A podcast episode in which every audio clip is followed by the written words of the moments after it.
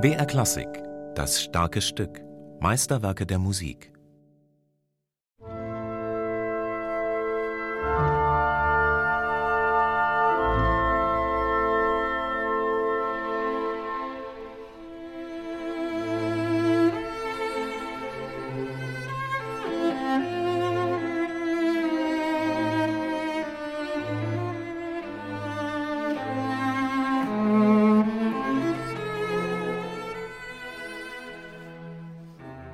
Ja, eigentlich scheint es wirklich in den lichten Momenten geschrieben worden zu sein. Er hat, glaube ich, auch an irgendwelchen Briefen geschrieben, dass es so ein frühlingshaftes und fröhliches Stück ist, obwohl er äh, furchtbar zwischendurch gelitten hat. Und ich denke, dass es gar nicht viel hilft, da irgendwie an den Wahnsinn Schumann zu denken, während man das Stück spielt, sondern einfach eine Sturm- und Drang-Seele, die dann noch einen letzten Höhenflug erlebt.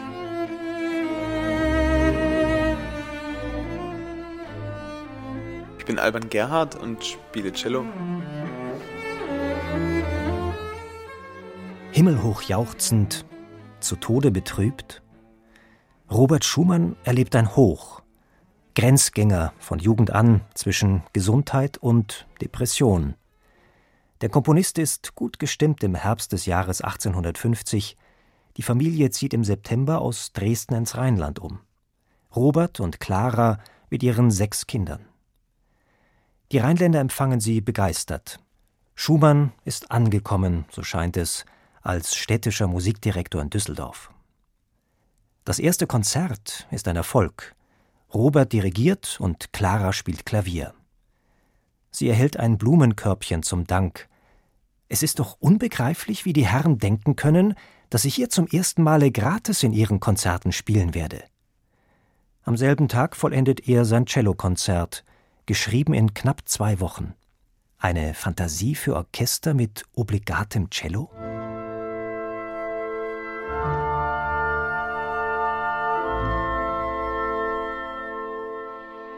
Klänge wie von einer Orgel.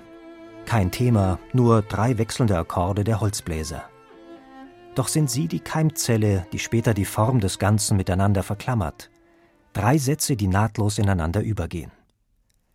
Das Cello setzt ein. Leise, lyrisch, ausdrucksvoll.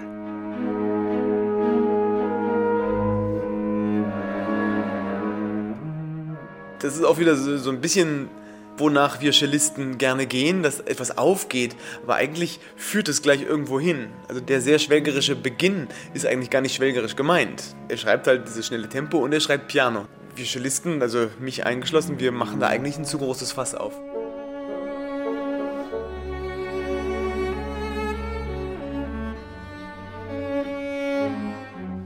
Nicht zu schnell steht über dem ersten Satz. 130 Schläge pro Minute gibt Schumann als Metronomzahl an. Eine unerwartet schnelle Tempoangabe, die kaum ernst genommen wird. Ein unauflösbarer Widerspruch, so scheint es. Ich habe es im Konzert auch noch nie so schnell gespielt. Aber ich wollte jetzt einfach mal sagen, guck mal, das schreibt der Schumann eigentlich. Wenn ich das dann etwas langsamer spiele, dann erkläre ich es damit, dass der Schumann das in seinem Kopf so gehört hat. Aber dass wenn dann Orchester und, und Instrument dazukommen und auch der Raum, dass sich das dann oft ein bisschen verschleppt.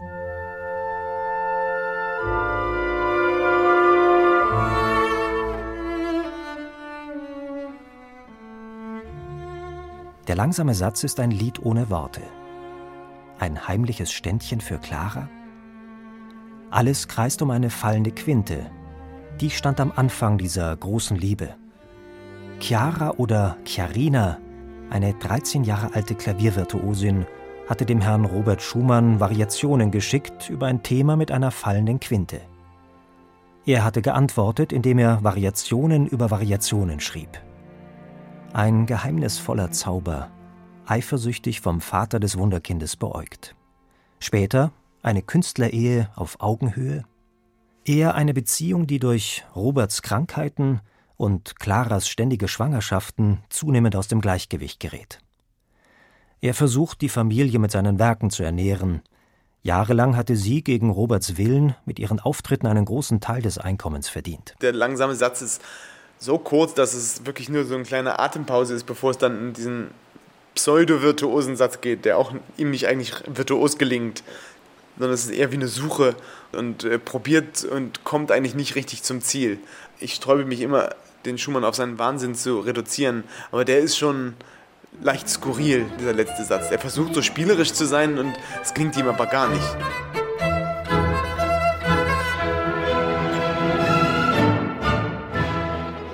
Ich glaube, dass gerade da so wenig Kompositionen für dieses Instrument geschrieben werden, der Ansatz ein den Wünschen entsprechender sein wird.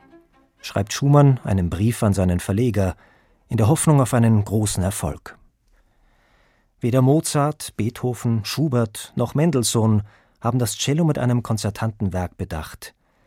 Ich kann kein Konzert schreiben für Virtuosen. Ich muss auf etwas anderes sinnen, bemerkt Schumann. Er versteht nur wenig vom Cello und behandelt es wie eine menschliche Stimme. Sein Konzertstück für Violoncell mit Begleitung des Orchesters beschreibt er als durchaus heiter.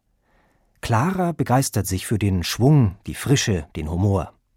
Gleichzeitig bearbeitet Schumann das Werk für Violine, setzt den Cellopart eine Oktave höher und belässt den Orchestersatz, als ob er dem eigenen Stück misstrauen würde. Der Widmungsträger, der Cellist Emil Bockemühl, mit dem Schumann korrespondiert hatte, verweigert sich einer Aufführung. Er findet das Konzert zu wenig klingend und melodiös und fordert einen neuen dritten Satz. Später wird das Stück als Ausdruck von Schumanns beginnender geistiger Umnachtung beschrieben. Verrückte Musik, auch im letzten Satz? Es ist eigentlich viel mehr ein Charakterstück als ein Feuerwerk des cellistischen Virtuosentums. Also dadurch ist das Stück auch alles andere als ein Schreier beim Publikum. Ich kann mir gut vorstellen, dass die Cellisten das gemieden haben, weil es viel schwerer ist, als es klingt und alles andere als wirkungsvoll ist.